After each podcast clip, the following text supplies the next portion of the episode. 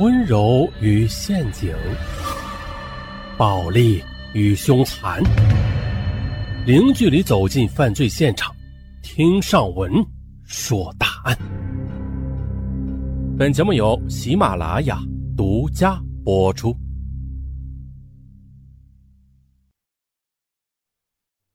二零零四年，马加爵在云大宿舍连杀四人，引发轰动全国的马加爵事件。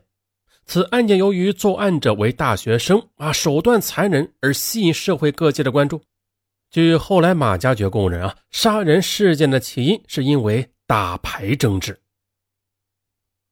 二零零四年二月二十三日中午十三时十八分，结束寒假刚返校不久的云南大学北院鼎新学生公寓六幢三幺七室的两名学生感到这宿舍里边有异味啊，便一起打扫卫生。可突然发现的，本市的一个衣柜内有液体流出，并伴有臭味随即向学校报告。保安撬开后，发现四名学生的尸体都被藏在宿舍内的四个衣柜里。警方随即向昆明市公安局报警。经查，死者是该校生化学院生物技术专业两千级的四名学生：唐学礼、杨开红、邵瑞杰和龚博。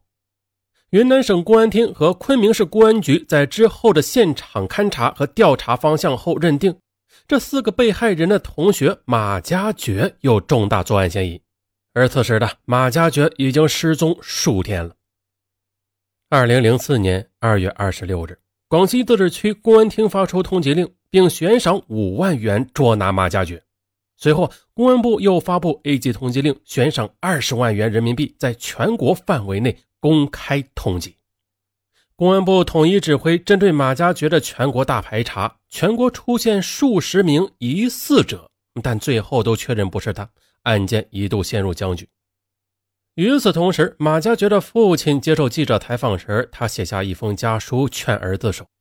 他在信中说：“儿子，你平时都说长大了要报答父母恩，而现在。”从你失踪后，我们每天都放声大哭。你母亲已经病得很重了，她是多么想看见你呀，儿子！你从小就是一个孝敬父母的好孩子，我们相信你不会让我们永远的承受这种痛苦的。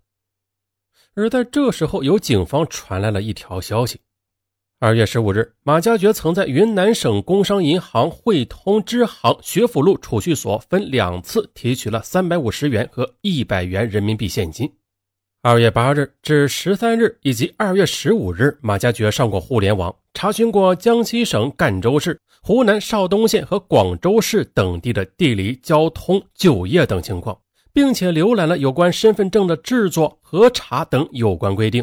还访问过互联网上的公安部、广西壮族自治区公安厅等网站，上网时间都是集中在晚上十一时至次日七时。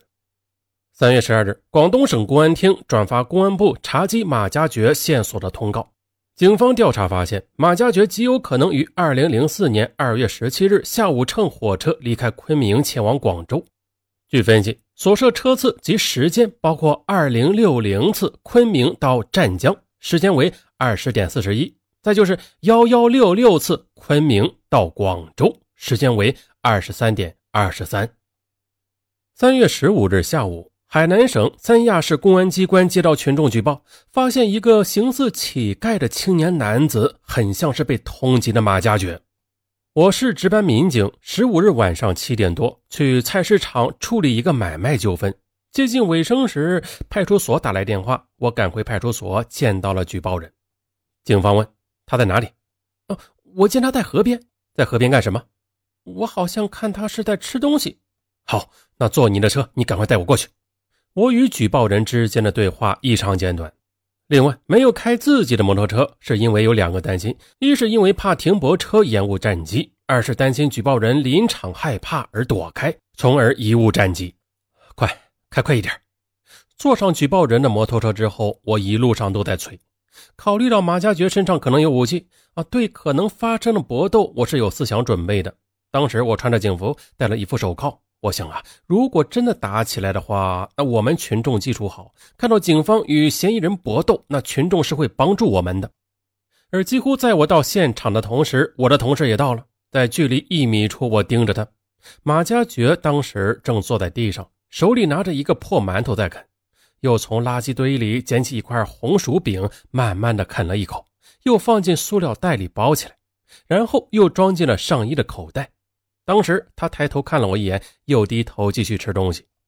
他的脸黑乎乎的，看不出什么表情，穿着一身藏青色的衣服，也很脏。蓬头垢面的，像个疯子一样。我慢慢的靠近他，离他不到一米，又盯着他观察了十几二十秒。在他又一次抬头看我的时候，我便开始问他：“你是哪里人？”结果他呀呀呀的，含含糊糊的啊，我什么也听不清楚。请出示你的身份证。他还是没有太多反应，但是拿起了随身的帆布袋想走。直到这时，我便开始怀疑他了。一般来说，真正的疯子是不会有这样反应的。别动！我们没有马上给他戴上手铐，而是用手摁住他的右肩膀，限制他的行动，同时通知领导。马家爵被警方抓获之后，刚开始时还是装聋作哑，拒绝回答警方的询问。民警用水将他的头和脸洗干净之后，又拿出公安部的通缉令给他看。这时，马家爵才放弃抵抗，承认自己就是马家爵。并且准确地说出自己的家庭住址、年龄等相关信息。马家爵说，他知道自己被通缉了，但他从来没有敢好好的看过通缉令，也不知道通缉令的内容。好家伙嘛，他没有想到自己能值二十万元。马家爵后来交代，之所以选择三亚逃亡，是因为这是最远的地方了。可没想到啊，这边也查的这么紧。警方从马家爵身上搜出一部复读机和三盒录音带。马家爵说，他在逃亡的过程中，有时还会听听外语。马家爵供认，他的录音带里录了他作案动机及其他的作案的一些情况。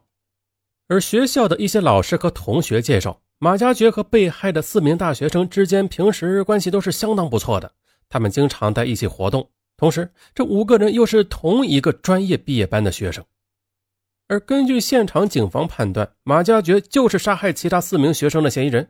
那如果真是这样的话，那留给我们的一个最大的疑问就是：马家爵为什么要这么做呀？他的作案动机是什么？据一些同学反映，马家爵性格比较内向，交往的朋友也不多，也没有女朋友。不过和被害的四人交情还是不错的，五个人经常在一起玩。其中广西梧州的邵瑞杰和他还是老乡，假期二人还经常一道的结伴回家。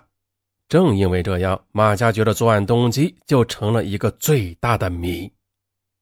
而根据马家爵初步交代，他杀的四个人都是他的同学，平时和他们的关系也很好啊，但其中三人都曾经和他吵过架。这个寒假，由于要找工作，马家爵没有回家，而邵瑞杰和唐学礼早早就返回了学校。而在案发前几天的某一天，马家爵和邵瑞杰等几个同学正在打牌时，邵瑞杰怀疑马家爵出牌作弊，二人发生了争执。期间，邵瑞杰说：“没想到你连打牌都玩假，那你为人也太差了，难怪公伯过生日时都不请你呢。”这样的话从邵瑞杰口中说出来，深深的伤害到了马家爵。邵瑞杰和马家爵都来自广西农村，同窗学习，同宿舍生活了四年，因此马家爵一直十分看重这个好朋友。但他万万没想到，自己在邵瑞杰的眼中竟然会是如此的评价，而且好朋友公伯也，也是如此。最终的。就是因为这句话，使马家爵动了杀邵瑞杰和公伯的念头。接着，为了实施他的杀人计划，马家爵在网上查询了很多资料，最后决定了他用杀人后流血相对较少的铁锤作为他的作案工具。说行动他就行动，他先到一个旧货市场上买了一把石工锤。为了使用顺手，他请店主把过长的木柄锯短，再悄悄地把锤子给带回来，并且藏在了宿舍楼内厕所的隐蔽处，想等到作案时再取出来。可是不知怎么的，这锤子被人偷走了。据小道消息说，这个锤子是被雷国民给偷走的。啊，不得已，他又回到上一次买锤子的商店，再买了一把锤子，同样的让老板把过长的木柄锯短之后带回宿舍。期间呢，他还买了用于捆扎尸体的黑色塑料袋、胶带纸，并且上街请质证窝点制作了假身份证，以备出逃时使用。唐学杰原本是不住校的，一直是在校外租民房住，但那几天由于还在假期呀，这宿舍床位普遍空着。由此呢，唐学礼就暂时住进了马家爵和邵瑞杰住的三幺七宿舍。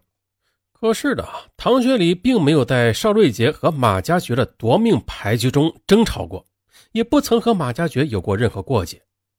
而邵瑞杰呢，那几天经常跑到隔壁宿舍玩，玩晚了，有时候也就住在隔壁。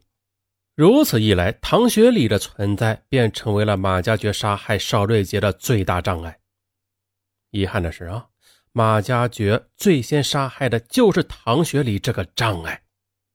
二月十三日晚，马家爵趁着唐学礼不备，就用锤子砸向唐学礼的头部，将其砸死之后，又用塑料袋缠住唐学礼的头部，又藏进衣柜里锁好，并且认真的处理好现场。在唐学礼的女友看来啊，二人甚至还算得上是不错的朋友的。比如呢，唐学礼平时喊马家爵为马哥。并且从来没有言语不慎得罪过马家爵，也就仅仅的因为他暂时的借住在马家爵的宿舍里，而那两天里又总是睡在宿舍里不爱出门，这样妨碍了马家爵的杀人计划，因而被杀。后来马家爵亲口承认，为什么在第一个就杀唐学礼？那这不是先后的问题，而是下手的机会来了。意思就是，他恰好那时候在寝室。那如果是别人的话，结果也是一样。